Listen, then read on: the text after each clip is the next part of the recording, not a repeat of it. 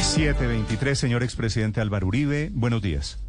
Buenos días, doctor Néstor, a usted, al equipo periodístico de Blue y a todos los oyentes. Después de esta reunión que ahora llaman conclave, después de esta reunión de la cúpula del Centro Democrático, ¿van hacia donde Fico Gutiérrez o hacia dónde va el Centro Democrático tras los resultados electorales del domingo, señor expresidente? Yo estaba muy concentrado en el tema de pensiones, ¿cierto? porque a mí me tocó pues, liderar la creación de los fondos, después pasar de Cajanal a... Ah, le propongo, le propongo, si le parece, hablemos de lo que va a pasar en política y al final le pregunto de pensiones. ¿Le parece? Bien, bien doctor Néstor. Eh, tres o cuatro cositas. Yo soy muy lento y muy extenso, voy a procurar ser puntual. Procuré hacer una campaña que ayudara sin estorbar, un volanteo en las calles.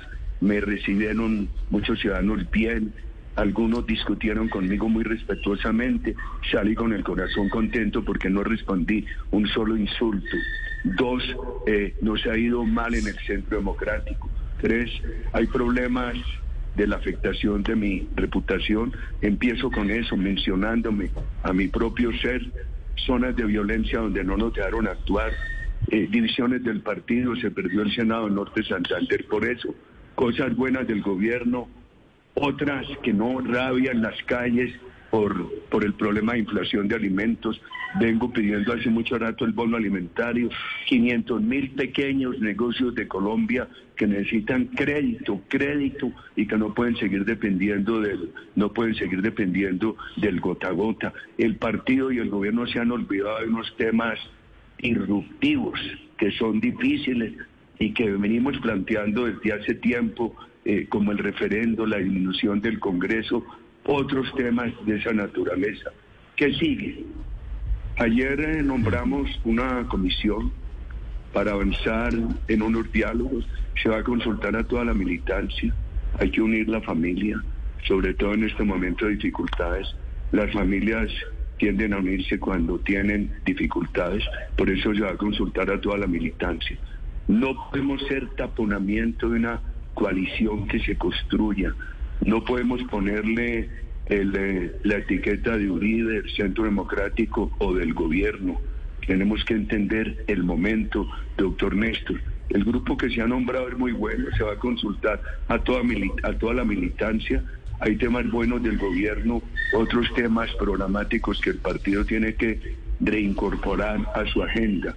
Hay 600 mil carnetizados, unos 700 mil simpatizantes y este, este grupo va a hacer esa consulta Doctor Néstor. Tengo entendido que le pusieron a ese comité comité de tránsito político, que me parece que es un nombre sugestivo. Este tránsito, eh, presidente, si no es a donde Fico Gutiérrez, ¿hacia dónde más podría ser? Hombre, lo fundamental ahí es una coalición útil a nuestra democracia. Cuando yo los oí hablar a ustedes de pensiones, y me interesó mucho el tema porque dediqué parte de mi juventud en el Congreso a liderar esa ley 100 que creó los fondos. Primero, en la ley 50 creamos los de cesantías, después en la ley 100 los de pensiones y los oí con tanta atención, tan oportuno, lo que estaban diciendo ustedes en Blue. No va a entrar en las cifras de cotizantes activos, de cotizantes ocasionales. Simplemente Petro dijo que los banqueros le roban el 30% de los ahorros a los, a los pensionables. Mentiras. Aquí estaba viendo yo, por ejemplo. Doctor Uribe. Es, sí. Me, me, acepta una pregunta de política antes de entrar de fondo en el tema de pensiones? Con el mayor gusto. Mire, Quiero preguntarle cómo será la consulta a las bases del Centro Democrático para saber con quién se van para la presidencia. ¿Eso va a ser una encuesta? Eh, ¿Va a ser a través de los líderes? ¿Cuál es el mecanismo? No, es consulta directa. Consulta directa, los cinco compañeros de ese comité para esta transición política están definiendo las preguntas. Hay que preguntar sobre personas, hay que preguntar sobre temas programáticos y ¿Y se le envían, se la envían por correo electrónico a los afiliados, a los militantes del partido? El, partido tiene correos, tiene WhatsApp y tiene ese mensaje de texto de los teléfonos que facilita un contacto directo. Ayer se habló de los tiempos técnicos y de los tiempos políticos. ¿Y cuándo, ¿cuándo debería haber resultados, presidente? hombre, dejemos que este comité de tránsito político eh, defina hoy eh, con la logística del partido el tema técnico y también el tema de, de los tiempos políticos. Lo importante, doctor Ricardo, es esto, eh, que nosotros no seamos taponamiento que seamos facilitadores. A mí me gustó una cosa que le leí ayer al doctor Federico Gutiérrez, que va a hablar con los sindicatos, sindicatos democráticos muy importantes, con los empresarios, con las cajas de compensación, con el sector de la cultura, con líderes políticos, con los profesores. Nosotros tenemos una profunda discrepancia con FECODE por el adoctrinamiento, pero respetamos muchísimo a los profesores de la patria con otros candidatos. O sea que es bien importante eso y el partido no puede ser factor de obstaculización, no puede ser taponamiento. Ayer decía yo consulta, ¿cuál es el sentido de la consulta si ya muchos del Centro Democrático está allí? Eh, el, el, ex candidato presidencial Oscar Iván Zuluaga cantando su voto, María Fernanda eh, diciendo que se debe escuchar también a Federico Gutiérrez. Le pregunto sobre el candidato, el ex candidato Zuluaga, ¿usted cree que se equivocó cantando su voto hacia Fico Gutiérrez? A ver, sí. Uno de los temas que a mí me da miedo hablar en la W porque ustedes son muy dinámicos y yo soy lento, pero me van a perdonar. En Blue, en Blue Radio, presidente. Eh, ay, perdón, doctor Néstor, en Blue ustedes son muy dinámicos. Yo lo vi ahora, y habla una cosa, entra el doctor Zuleta con mucho dinamismo y yo soy muy lento, doctor Néstor. Primero, la, la elección del doctor Oscar Iván como candidato fue un proceso totalmente transparente. Que perdió María Fernanda, ganó mucho, ella en pocos meses subió al 22, él sacó al 32, él sacó el 32 segundo. Criticaron la escogencia de Alicia Eugenia Silva. Yo la defendí independiente. Es que este partido no es un gueto, es un partido democrático. Que de Mocos, que no se ha hecho oposición. Mocos fue gran alcalde de Bogotá.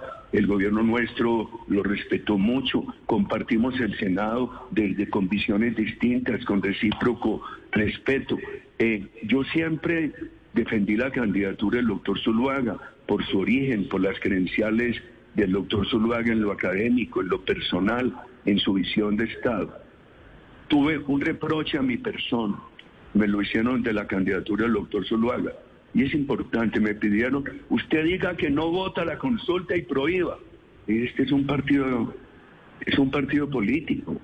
Yo voy a estar con el doctor Zuluaga a, estoy con el doctor Zuluaga, tengo que dar ejemplo y lo hago con mucho gusto y con la doctora Silva, pero hay unas personas del partido que han dicho eh, votamos la consulta, otros que no, y yo, ¿por qué me van a poner? No soy capaz de entrar en esa, en esa confrontación con sectores del partido o con el presidente de la República que anunció que votaría la consulta. Ese es mi, mi único el único reproche que me pueden hacer.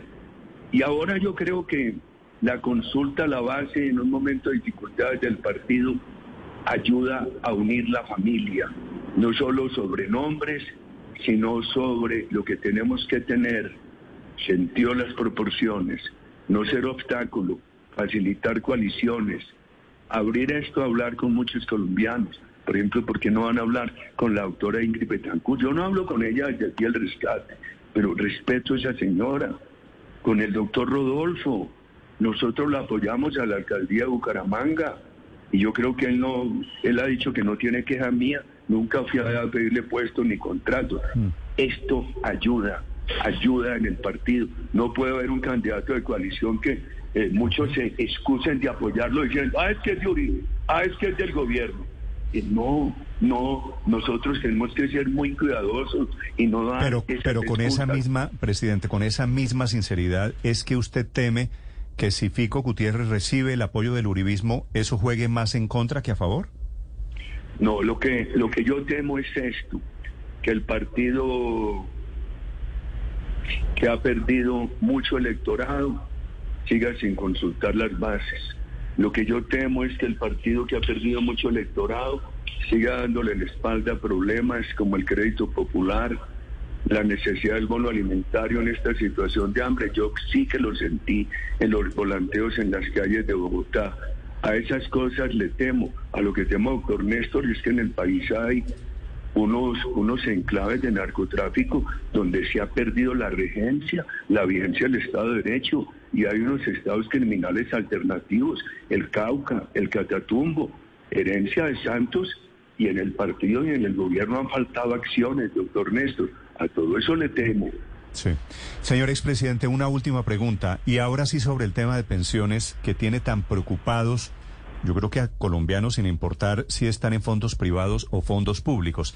Y le pregunto no solo porque usted fue presidente de este país, sino fue padre de la ley 100. Usted fue coautor, ponente en el Senado de esa ley 100 en eh, los años 90. ¿Usted cree que es posible, que es la idea de Petro, desmontar los fondos privados de pensiones hoy? Él anda muy contagiado de, Chile y hay una gran diferencia con Chile. Primero, aquí hay los dos sistemas, el de prima media y pensiones, también la creamos nosotros porque prácticamente muchos, el clientelismo se había robado a Cajaná y aquí existen los fondos. Segundo, en Chile todo lo paga el trabajador. Aquí la mayor parte de la cotización la hace el empleador, hay más solidaridad, aquí hay garantía de pensión mínima. Eso es bien importante, diferencias fundamentales con Chile. Dice Petro, los banqueros te roban el 30%. Hombre, ¿por qué ofenden de esa manera al país con mentiras?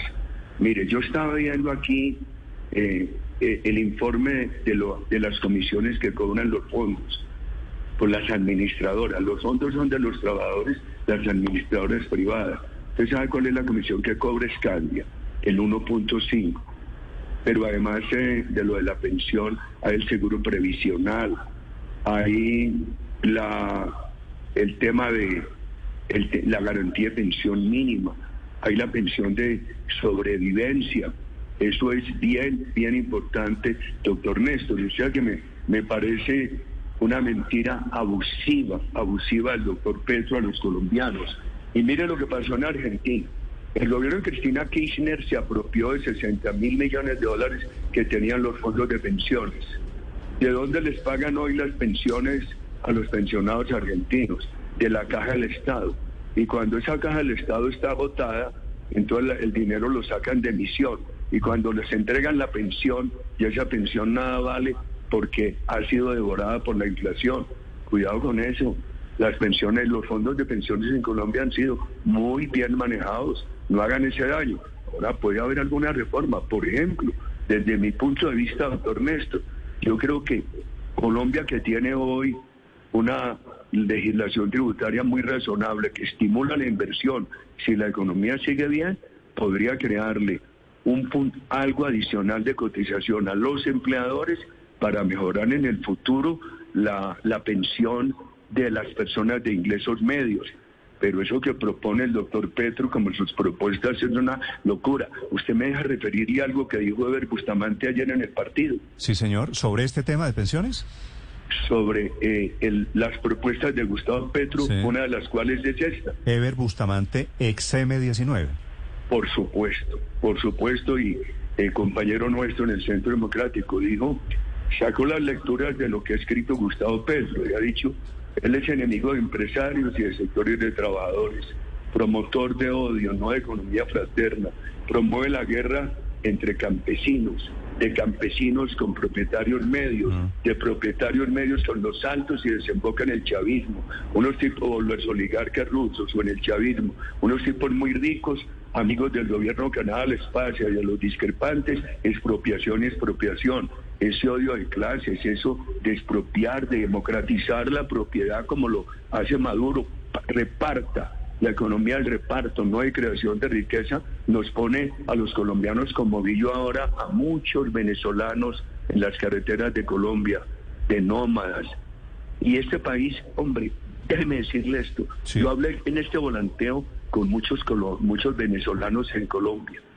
Sabe que la mayoría agradecidos por las oportunidades que le ha dado Colombia. Decíamos, sí, que aquí hay problemas de desempleo juvenil, que faltan recursos para el emprendimiento, pero aquí hay posibilidades de construir oportunidades. En Venezuela no, en Cuba no. Las propuestas de Gustavo Petro son destructoras de los caminos de construcción de oportunidades. Álvaro Uribe, el expresidente Álvaro Uribe, hablando de política y hablando del tema de las pensiones. Señor expresidente Uribe, gracias por estos minutos. Le deseo un feliz día. A usted, doctor Néstor, muchas gracias. Cuidado con eso. Las pensiones, los fondos de pensiones en Colombia han sido muy bien manejados. No hagan ese daño. Ahora puede haber alguna reforma. Por ejemplo, desde mi punto de vista, doctor Néstor, yo creo que Colombia que tiene hoy una legislación tributaria muy razonable que estimula la inversión, si la economía sigue bien, podría crearle un punto, algo adicional de cotización a los empleadores para mejorar en el futuro la, la pensión de las personas de ingresos medios.